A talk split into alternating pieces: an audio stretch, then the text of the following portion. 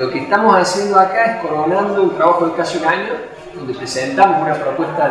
de, ampliación, de modernización, de, mejora ciudadana digital en un concurso que organizó el BID. Ese concurso lo, ganó la provincia de Córdoba y a partir de ahí hicimos un trabajo de mucha interacción con ciudadanos de distintas maneras. Miles de personas aportaron ideas de cómo hacerlo más simple, más intuitivo, más de ida y vuelta, eh, más fácil de, de usar para que más servicios se puedan incorporar y más gente se pueda incorporar. Ese trabajo hoy lo estamos poniendo en marcha y estamos proponiendo seguir haciéndolo a futuro, porque sabemos que esto es algo que permanentemente se puede ir mejorando, se puede ir ampliando, hay mucho todavía por hacer, es una herramienta muy poderosa y bueno, y estamos contentos de poder coronar esta, esta etapa, pero ya nos estamos planteando etapa futuro de cómo seguir mejorando. Se han incorporado elementos de accesibilidad que antes no estaban. Efectivamente, eh, como te digo, es una herramienta que ya lleva varios años de uso, muchos miles de ciudadanos ya la usan, pero sabíamos de que había trabas, era poco intuitivo, borroso, por ahí está molesto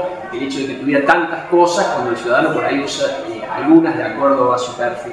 Lo que se ha incorporado son las buenas prácticas, es decir, bueno, eh, según el perfil del ciudadano y con inteligencia artificial, buscarle cuáles son los, los servicios que con más probabilidad use tener un buen buscador para que si ve algo distinto lo pueda encontrar rápido, estructurarlo para que sea de ida y vuelta, es decir, que no solo sea información que el ciudadano activamente busca, sino también que el Estado busca al ciudadano, lo cual nos permite evitar cosas muy costosas, como por ejemplo notificaciones, o enviar alertas eh, muy importantes. Por ejemplo, una muy típica es que nos olvidamos de renovar el carnet de conducir, que es algo que se renueva cada mucho tiempo. Bueno, eh, con el sistema uno te puede alertar eh,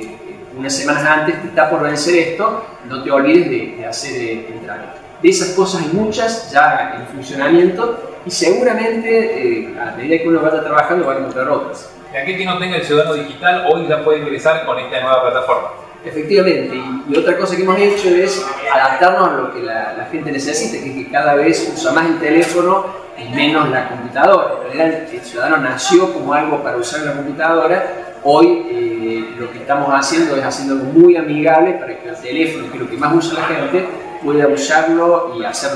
su interacción con el Estado vía el teléfono. Y esperamos que con esta nueva forma, mucho más accesible, esto de que se pueda incluso, no necesariamente el trámite para generar la clave ya va a dejar de ser presencial, sino que va a poder ser con una foto, eh, directamente la persona se identifique. Hay varias cosas que nos van a permitir que más gente lo tenga y que más servicios se usen.